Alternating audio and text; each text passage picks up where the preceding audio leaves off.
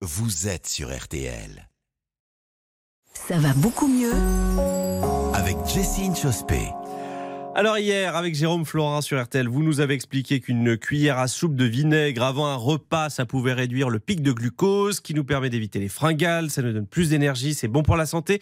Et Jessie, on a eu des retours de nos auditeurs, on va pas se mentir, le vinaigre dans l'eau, c'est pas trop leur tasse de thé. Ce matin, vous nous donnez donc des conseils pour mieux le boire, ce vinaigre.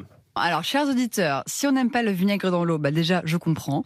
Et on peut faire d'autres choses, notamment, on peut faire des pickles. Ah mais oui, c'est très Bah bon oui. plus. Donc, je, donne, je vous donne un exemple très simple. Voilà ce qu'il faut faire. Donc, vous prenez par exemple un chou-fleur, un beau chou-fleur, vous le découpez en petites fleurettes, Mhm. on le met dans un bocal stérilisé et on verse dessus 200 ml de vinaigre qu'on a fait bouillir dans une casserole avec, euh, par exemple, un peu de sel, un peu de za'atar pour le goût. Voilà, vous recouvrez Très les bon, le chou-fleurs. za'atar. Super bon.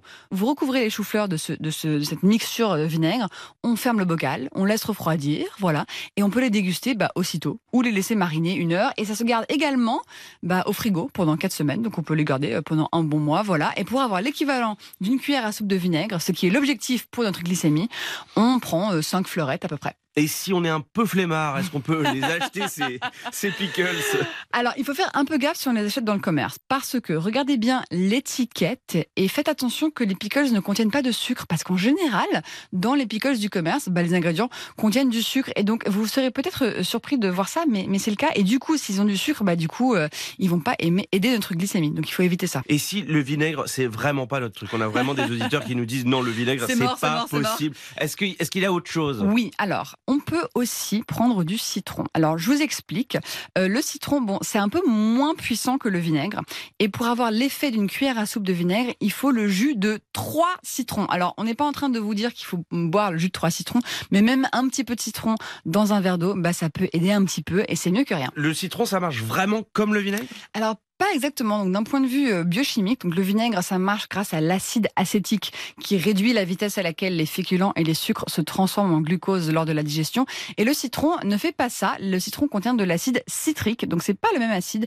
Et l'acide citrique réduit le pic de glucose en diminuant le pH dans l'estomac. Donc, c'est différent. hein. Ça a quand même un effet, mais le mécanisme est différent.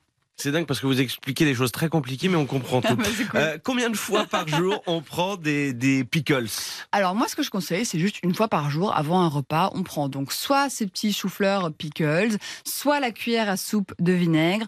Et on peut mettre la cuillère à soupe de vinaigre d'ailleurs dans de l'eau chaude ou avec d'autres choses. On peut mélanger. Il faut juste pas mélanger avec des choses sucrées. Ok, très clair.